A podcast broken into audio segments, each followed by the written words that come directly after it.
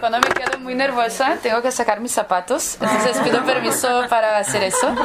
Ya me pasó una vez que estaba muy nerviosa en una entrevista ah, como en vivo, en, en línea, en una televisión y me saqué los zapatos y no sabían a qué filmar y filmaron todas las caras y eran horribles. O sea, ¿qué pasa con esa persona que está sacando sus zapatos? vale, mejor.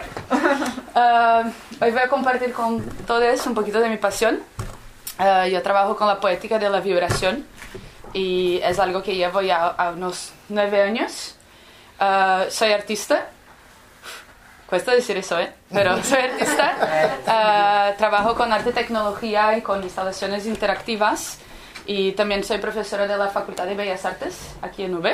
Así que mientras voy hablando, si tienen preguntas sobre arte o arte contemporáneo o cómo pasan estas cosas, igual mientras la charla o después lo podemos hablar. O sea, soy alguien un poco de este mundo raro y elitista, pero también bastante popular e increíble. Así que soy del mundo del arte colaborativo, ¿no? Trabajo con muchos equipos, con gente de otros conocimientos y lo que pasó en mi vida es que cuando estaba haciendo mi grado me fui a Río de Janeiro, soy brasilera, así que pido perdón si mi castellano sale un poco fatal. Después de mí. no, mi castellano está bien. Y me fui a un depósito de basura electrónica de la universidad y no se podía, o sea, coger las cosas, pero tenían una cantidad bestia de electrónicos, de lavadoras, de computadoras. Entonces empiezo con teclados de computadora y empiezo a abrirlos y ver que hay un mundo adentro de los electrónicos, ¿no? Y muchas veces cuando abrimos los electrónicos hay las digitales de las personas que lo montaron, o sea, hay toda una historia por adentro de las máquinas que están en nuestro cotidiano. Entonces por muchos años estuve solo con teclados, adentro, afuera, las palabras que están en un teclado, ¿no? Como home, que es casa, o sea, hay muchas palabras que estamos tocando todos los días y que tampoco, o sea, lo pensamos. Y después empecé con los móviles. Y ahí fue fatal, porque cuando abres un móvil, tienes la cámara que puedes conectar con alguna dificultad, tienes el micrófono, pero de repente tenemos eso, que son los motores Vibracol. Son las cosas que vibran nuestros móviles, ¿no? Y lo que pasa aquí es que hay una corriente de energía que pasa por adentro y hay un imán. Y con este choque de energía se hace vibrar. O sea, lo paso. Tengo muchos y son todos de, de móviles antiguos, entonces trabajo un poco con la obsolescencia programada. Pero después con el tiempo empecé a trabajar también con sonido y con motores más grandes. Así que ahora les voy a pasar un motor grande, bueno, un poco más grande. Va a vibrar un poquito la mano. No hay ninguna posibilidad de shock, así que no se preocupen. Está conectado básicamente en el positivo y en el negativo del motor. Y también voy a pedir que Bruna ponga el audio, porque también vamos a escuchar un poco la vibración de la música y la vibración, bueno, motora, ¿no? O sea, es delicado, pero bien. Lo podemos coger, se puede poner cerca del cuerpo. No hay... Uh, bueno, siempre digo a mis alumnos, aquí no hay peligro. Así que, Bruna, ¿tienes el audio? Yo tengo el otro. ¿Lo puedes hacer play? Ya está. Y circular. Yo tengo uno que está por ahí. Sí. ¿Lo pueden pasar? Es un altavoz. Que ahí también se puede sentir un poco de la vibración en un sentido más de sonido, ¿no? Porque nuestro cuerpo, bueno, pues básicamente puedes conectar tú, ¿eh? Es uno en el positivo, uno en el negativo. Pero, bien, gracias. Lo que pasa es que escuchemos la vibración con nuestros oídos, o sea, que es la escucha auditiva, pero también escuchamos con el cuerpo. Y es aquí que estoy para hablar de la vibración con el cuerpo, que se llama la escucha coclear, la escucha de los huesos, ¿no? O sea, cuando estamos en una fiesta, uf, tienes que asegurar, pero vale, lo paso, si no después lo puedo enseñar a todas. Pero cuando estamos en una fiesta y escuchamos el boom, boom, boom de- del sonido, eso es escucha del cuerpo. O sea que igual, si hacemos así en la fiesta, escuchamos igual, ¿no? Y un poco lo que intenté poner en los altavoces son los sonidos graves. O sea, no escuchamos más con el oído, son de 55 hercios hasta 35 lo escuchamos bien. Por abajo de, 20 de 35 ni todos escuchamos y por arriba de 55 empieza a ser agudo, o sea, cambia del cuerpo para el oído, ¿sí? La vibración. Entonces estos últimos años empecé a estudiar eso Y descubrí, porque también hago mi doctorado aquí en Barcelona, es por eso que estoy aquí, que además de la estética visual que tenemos, que la de la visión, y de la estética sonora, que es la de la escucha, tenemos la estética áptica, que es la del cuerpo, ¿no? Que es, o sea, sentir con la piel. Y me dedico a eso. Hace cuatro años que solo trabajo con obras que no necesariamente tenemos que verlas, pero sí sentirlas. Porque la verdad es que la piel es nuestro mayor órgano, ¿sí? Es, uh, es un órgano. Bueno, la piel es un órgano, eso no sabía. Así que comparto eso, ¿sí? Y la segunda parte es que es súper sensible, o sea, es lo que nos difiere del mundo, ¿no? Del otro. Y estamos todo el tiempo en, sintiendo la piel, pero no lo reconocemos, no como sentido. Como no escuchamos, muy bien, me encanta. Se pueden, pueden pasar, o sea, sí, por manos para que puedan sentir. Y bueno, esos son pequeños, ¿eh? Si trabajas con altavoces de teatro, son bastante más potentes, ¿no? Que pueden te mover demasiado, incluso te hacer daño, ¿no? Te sentir mal uh, con la vibración demasiada. O sea, ya me pasó de estar en obras de artistas que trabajan con eso y ser uf, demasiado, que tengo ganas de igual de vomitar, así, de tan fuerte que viene la vibración. Pero lo que estaba hablando de la estética áptica es que es una estética que no, no percibimos todo el tiempo porque es una estética interrelacional. O sea, la visión lo vemos, ¿no? La escucha entra, pero el toque, si incluso tocamos nuestras propias manos, siempre lo que tocamos nos toca de vuelta. O sea, es un sentido duplo. Y por eso me interesa mucho, ¿no? O sea, cómo crear estas obras que van a sensibilizar nuestro cuerpo y sí que te puede llevar a memorias o a referencias o a reflexiones muy, muy intensas y, y, profundas. Y lo que pasa también con la vibración, que quería comentar, porque creo que es interesante, o en plan más charla y no conferencia, es que cuando ponemos la vibración en caderas, en sillas, en, en, en bancos o en sofás o cosas así, y está muy conectada con la parte de abajo de nuestro cuerpo, o sea, aquí, ¿no? Empieza a ser una vibración sexual. Entonces pasa muchas veces que en mi trabajo las personas se quedan excitadas. Y entonces tengo que empezar a hablar también de sexualidad. Pero el guay de hablar de vibraciones de sexualidad es que justo los consoladores creados, bueno, para el uso de penetración, no quiero poner género, o sea, para penetración, fueron creados para mujeres que se consideraban como o histéricas o que, o sea, no tenían más sus maridos, eran como, ¿cómo se dice? Viudas, ¿no? Gracias. Entonces, estas dos perspectivas, ¿no? La que está demasiado o la que está muy triste. Y por muchos años hicimos un montón de experimentos, principalmente en la Alemania, con el cuerpo de la mujer. Y que lo pasa es que tenemos, tenemos médicos que escribieron sobre eso de una forma muy interesante y de ahí salen los primeros dibujos de clitoris que no sé si lo vieron, pero el clitoris es una cosa como así, ¿no? Hay una parte que está afuera y hay una otra parte que está por adentro.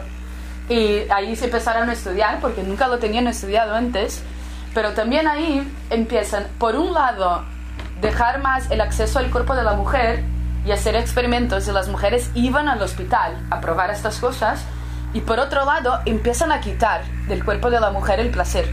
Entonces con las mujeres histéricas empiezan a decir, no puedes más estar en trenes, no puedes más estar en bicicletas, no puedes más estar en muchas cosas porque eso aumentaba tu histeria. Y entonces para mí en el final trabajar con la sexualidad de la vibración me parece bastante interesante, ¿no? O sea, igual de que comento con mis compañeros, o sea, con mi gente, las personas que tienen penis tienen más vibración cuando sienten do que las que no tienen un penis, pero sí que va un poco por ahí también, ¿no? Pero eso depende de cada propuesta, o sea, tengo propuestas como por ejemplo una obra que se llama Masajeador de Angustia, que va a vibrar solo aquí, porque no sé para vosotras, vosotras, pero para mí la angustia viene mucho aquí. Entonces es como te acoplas a una pieza para sentir un poco un relajamiento. O sea, yo trabajo con cosas placenteras. Se parecen un poco geek y freaky, así cuando lo ves siempre me preguntan, ¿me vas a hacer daño? No, la idea es que te haga placer, o sea, sea un placer sexual o sea un placer de tu cuerpo, ¿no? Porque eso del placer eh, empezó por tu interés o porque la gente te comentaba que vibrando la parte más abajo se conectaban con la sexualidad?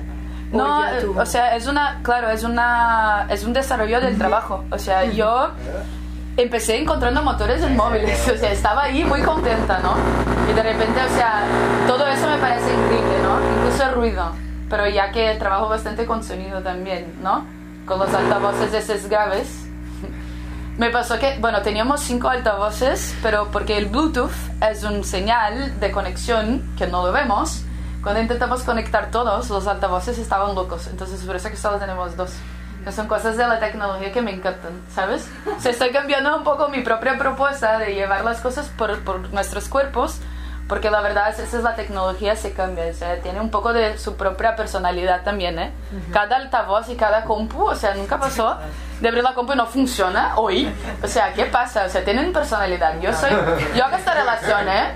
La, la tecnología, las máquinas son como nuestro cuerpo y por eso es que se puede hacer como trasplantes, ¿sí? O sea, puedes sacar la memoria de una, que es como nuestro cerebro, y poner en otra, o el ventilador, que es como el pulmón, y poner en otra. No sé qué el motor sería. Bueno, es que hago siempre esta relación, ¿no? De entradas, de salidas. ¿El motor tú crees que podría ser la mano? El corazón. corazón. El corazón, porque hace la... Sí. Bueno, podría ser, sí.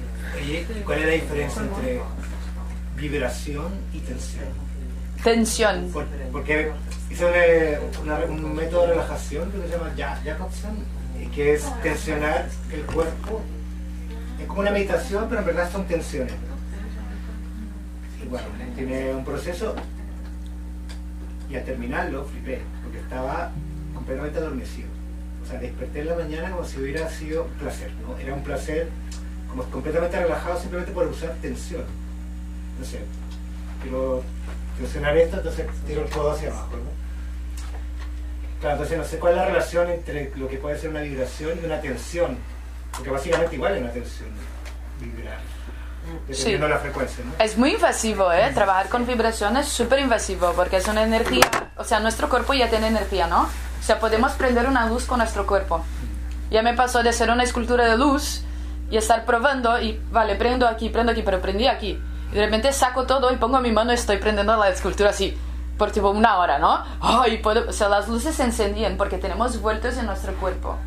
Y ahí justo, o sea, ya tenemos nuestros propios voltio- voltios y entrar con otros puede ser súper invasivo. Que hay una rela- relación muy equilibrada de cuando sales para la atención demasiada o no.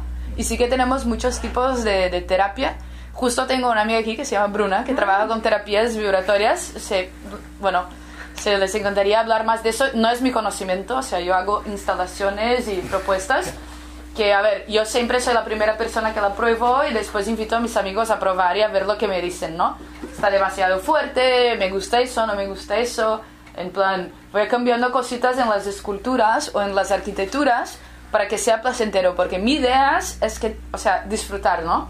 Cuando, cuando estamos en una fiesta y escuchamos toda esta energía de voltios que está por ahí y lo disfrutamos, mi idea es hacer un poco este movimiento, pero un poco más controlado, o sea, un poco tengo una obra que es como una respiración, que hace como... y ves que la gente cuando estás, está dentro empieza a respirar junto. Entonces en el final te acalma, porque estás respirando súper despacio. Pero no es, o sea, eso no hay ninguna instrucción. O sea, no pongo instrucción, tienes que respirar. O sea, la instrucción es entra, ¿no? Y ahí ves como la gente, bueno, lo siente. Es que cambia mucho y cambia mucho también de culturas y de edades. O sea, los niños flipan con la vibración, ¿no? Están ahí abrazados y se tiene una persona un poco más mayor, está con...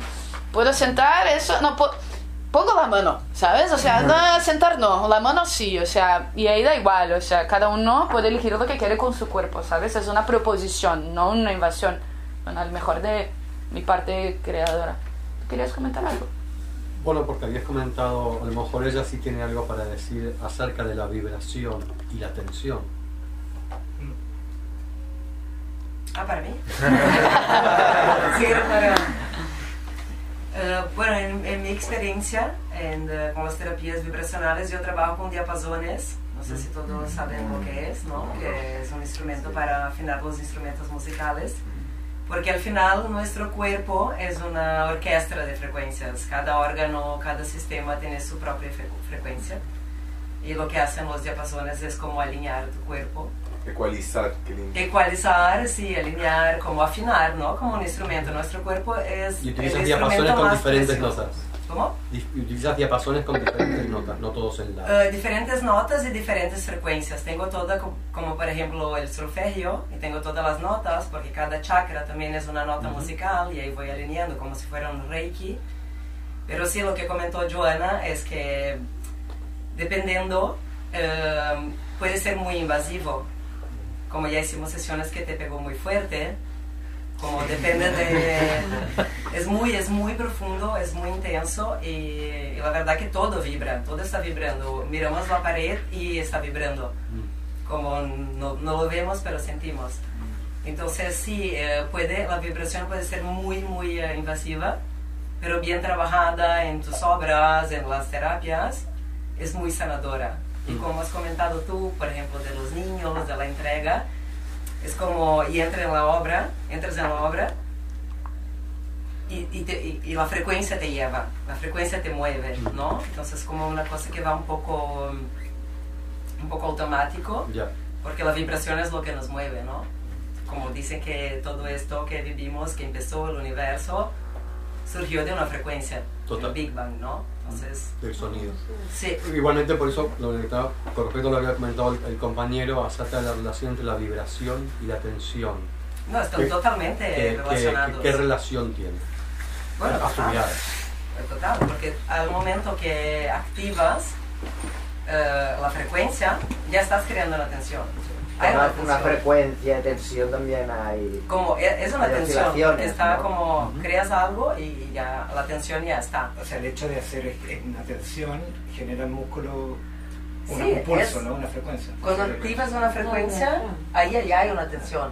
Al activarla, ya es la, la tensión, ¿no? Como, no sé si te respondí bien la- lo que No, querías. no, es que no había, era simplemente le había planteado una pregunta y quería, como trabajabas con tensiones, ver qué, cuál era tu mirada. No, es total, está relacionado 100%.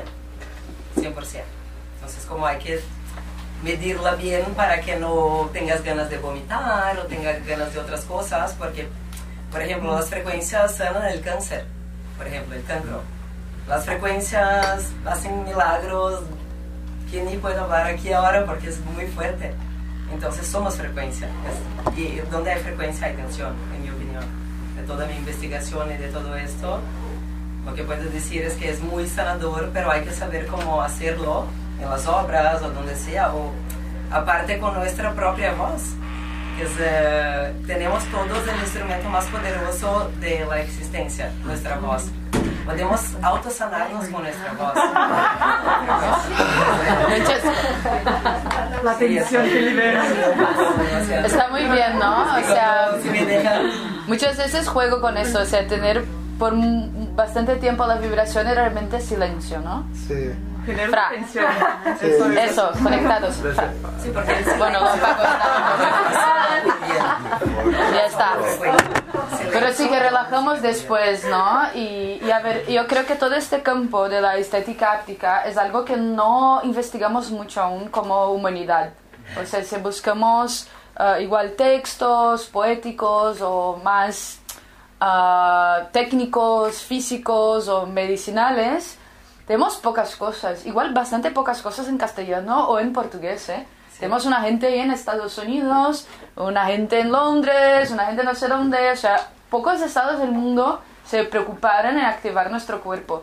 Y creo que perdemos mucho, porque es súper sensible, o sea, a muchas cosas. Y a mí me pasa que es un poco estudiar eso para ofrecer también, ¿no? O sea, mientras descubro mi propio cuerpo, que, o sea, que todos podemos tener esta oportunidad, ¿no? De de repente se conectar con algo que tenemos en nuestro cotidiano, pero nunca lo conectamos de esta forma. Yo, o sea, con obvio mi formación larga en arte, tecnología y doctorado, empiezo a tener la técnica, ¿no? Para hacer estas instalaciones, para hacer la distribución, para manipular lo que ya tenemos. Y sí que, o sea, 90% de lo que utilizo es toda basura electrónica. O sea, aquí un poco en Barcelona ves que otra he comprado cosas, pero tengo así una cantidad bestia de todo lo que pueden imaginar y soy la primera persona que llaman cuando, oye, tengo un computador aquí que está mal, vale, venga. Tengo cualquier cosa, ¿eh? microondas, súper guay, lo motor del microondas, es genial. O sea, cualquier cosa que... Y en el final empiezo a abrirlos y hacer este tipo de trasplantes, ¿no? Sea, catalogar las partes electrónicas y después empezar a eh, componerlas como casi un Frankenstein de la tecnología. Lo que pasa es que muchas veces cuando trabajamos en este sentido, las instalaciones no son máquinas, o sea, no son un teléfono que desarrolló Apple o Samsung por muchos años y es, bueno, casi perfecto. Y sí que las instalaciones fallan mucho. Así que muchas veces tengo que estar cerca, o sea, si voy a un festival, me gusta estar ahí, porque pasa mucho de llamar y decirme, eso ya no funciona más. Y tengo que ir ahí a ver qué pasa y a veces lo logro resolver, pero a veces no. O sea, justo ahora, el último año estaba en Portugal y hicimos una instalación que se llamaba Earth Pulse, o sea, pulso de la tierra. O sea, lo pusimos como, ¿cómo se dice? Plantas verdes y subwoofers abajo, ¿no? Los subwoofers, los de, de la fiesta, ¿no? Boom, boom, boom. Y lo conectamos en, en, en línea, o sea, al mismo tiempo que estamos las vibraciones de la tierra. ¿Cómo lo conectamos? Hay un website como de, del tiempo que podemos conectar para mirar cuánto hay la vibración. Era en Portugal, empezó solo, solo con Portugal. No teníamos tantas a, a cada rato. Entonces vamos, no, Portugal y Península Ibérica, España también. Y tampoco, o sea, era una cada 15 minutos, ¿no? Que lo captamos. Vamos, vale, todo el mundo, ya está, porque ahí tenemos a cada minuto. Y lo pusimos, y súper guay, pero lo que pasó es que en el segundo día me llama la persona que está ahí en la mediación, ¿no? Haciendo la presentación de la obra. Oye, por favor, tienen que venir ya el museo que tu obra estás casi rompiendo las ventanas. Yo, ¿qué? ¿Qué pasa? Entonces fuimos los tres, éramos un colectivo, los tres corriendo ahí a ver, abrimos la computadora y tenía pasado algo fatal en Australia, de vibración de la Tierra, y tenía cambiado toda la programación. Y nosotros la primera es tipo, ¡qué guay! ¿Sabes? Y el director del museo tipo, baja, por favor, te va a romper las ventanas del museo. Y para nosotros los artistas estaban flipando que de verdad estaba funcionando con el ritmo de la tierra, ¿no? Y que podíamos sentirla. Sí que bajamos un poquito. Pero, a ver, estas cosas, ¿no? O sea, la tierra vibra, nuestro cuerpo vibra, todo que está aquí vibra, es un poco, ¿no? Empezar a tener un poquito más de sensibilidad con las cosas. O sea, aquí en Barcelona se siente mucho el metro. Se empiezan a sentir, o sea, muchas veces estoy caminando en la calle y es, oye, ¿qué es eso?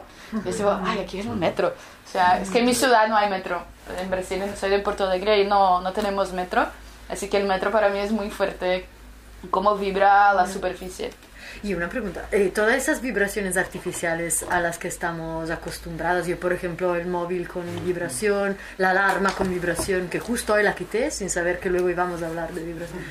Eh, y eh, ¿cómo, ¿cómo las experimentas tú, cómo las has investigado tú en plan son vibraciones muy diferentes a las que pones en tu obra son antagonista protagonista co coagonista de nuestro cuerpo como las cómo son para Sí. alguien que sabe Bueno, hay veces que he grabado la vibración del móvil y la he reproducido y la he manipulado en instalaciones de sonido. Tengo una que se llama modo silencioso, que es solo sobre este modo silencioso.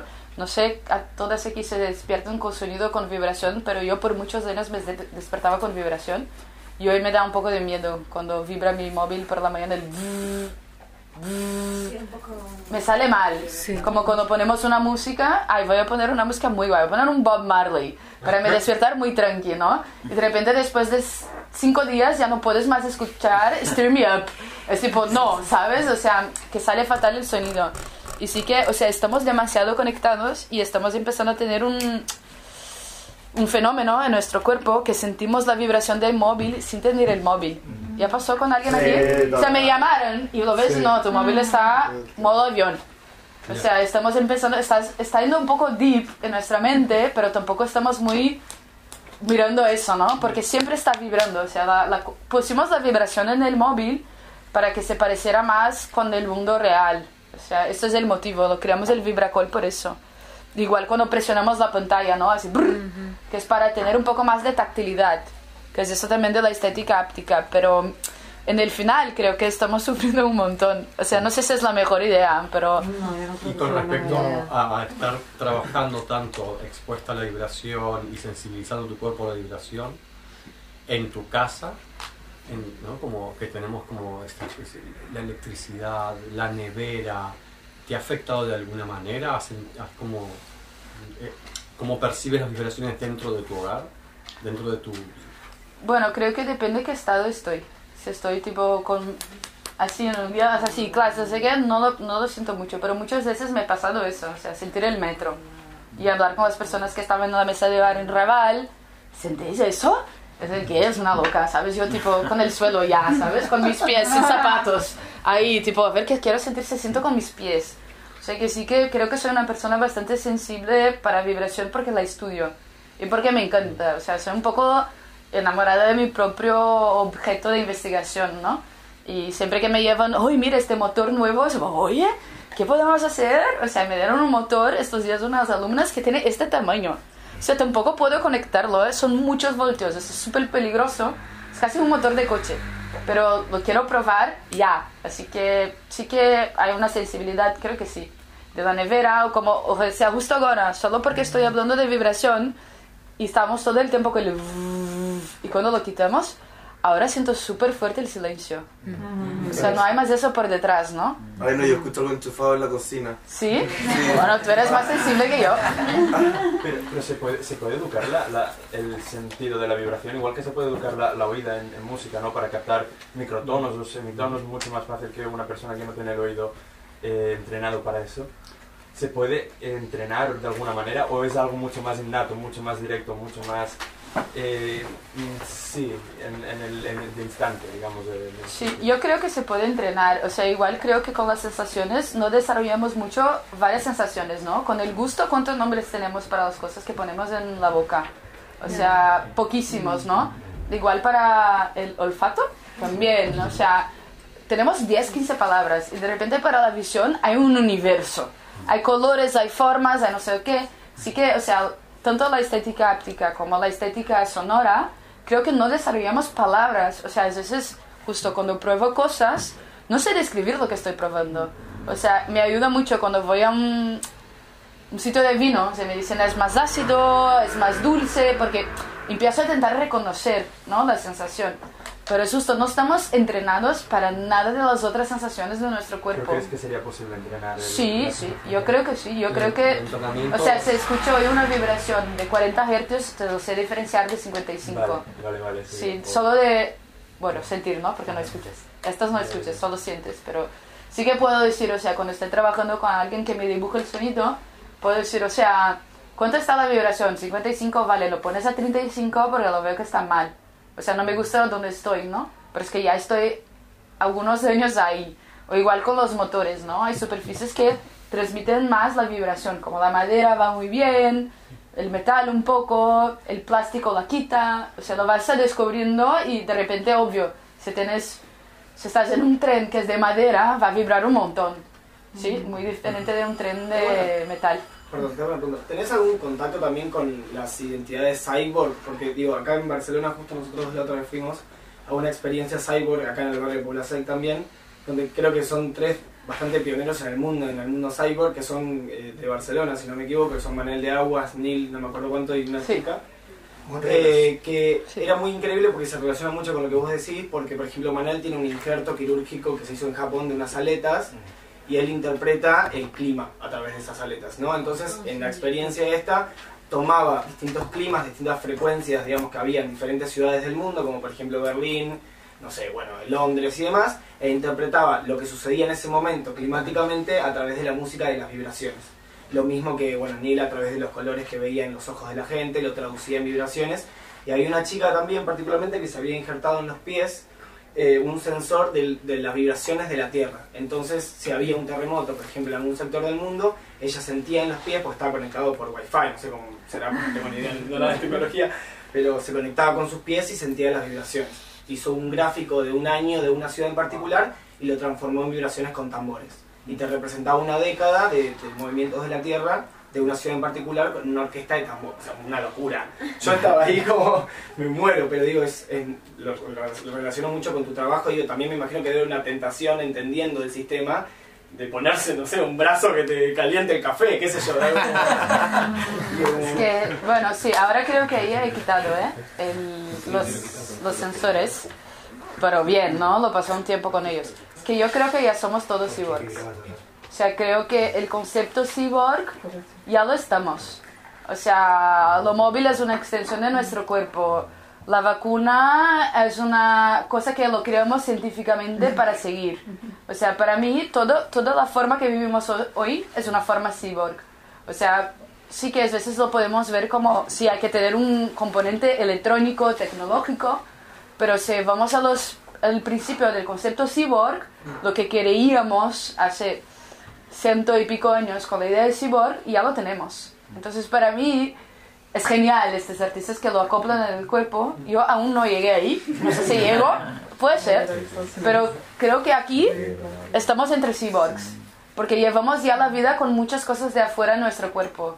Y Solo, la- solo las lentillas para ver o... las lentillas, bueno, el yo puedo ir muy más básico, ¿eh? Mi móvil, o sea, mi móvil es una forma de comunicarme con el mundo. O sea, no estoy hablando de vitrina Instagram, ¿eh? Estoy hablando de cómo envío mensajes a mis compañeros de piso para decir quién viene a comer. Mismo O sea, la forma de elaborar los alimentos que compramos envasados en el supermercado. Hay una frase muy, muy interesante de un teórico que dice, y creo que terminó aquí, que dice, ojalá un día que vamos a comer y toda nuestra comida va a tener pasado por máquinas. Y les pregunto a todas, ¿qué comida hoy que comemos que no pasó por una máquina? O por un camión, o por algo para llegar hasta nuestro plato. O sea, ya estamos en este mundo, solo nos realizamos un poco, ¿no? Y hay filósofos de un, creo que de un campo que se llama Extended Cognition, que, por ejemplo, es como tu facultad de memoria es una forma, en parte, como una mezcla de tu cerebro con tu computadora o tu teléfono o algo así. Entonces, en niveles muy básicos, eh, tu memoria no es solo tuya sentido. Bueno, termino diciendo que Anaísa, que está aquí, también es artista y trabaja con sensores cerebrales, así que si quieren también después preguntar a ella. Yo no conozco mucho de la cognición de, de tecnología, soy muy más de probar cuerpo, pero sí que hay gente que estudia eso y me encanta también disfrutar. Gracias.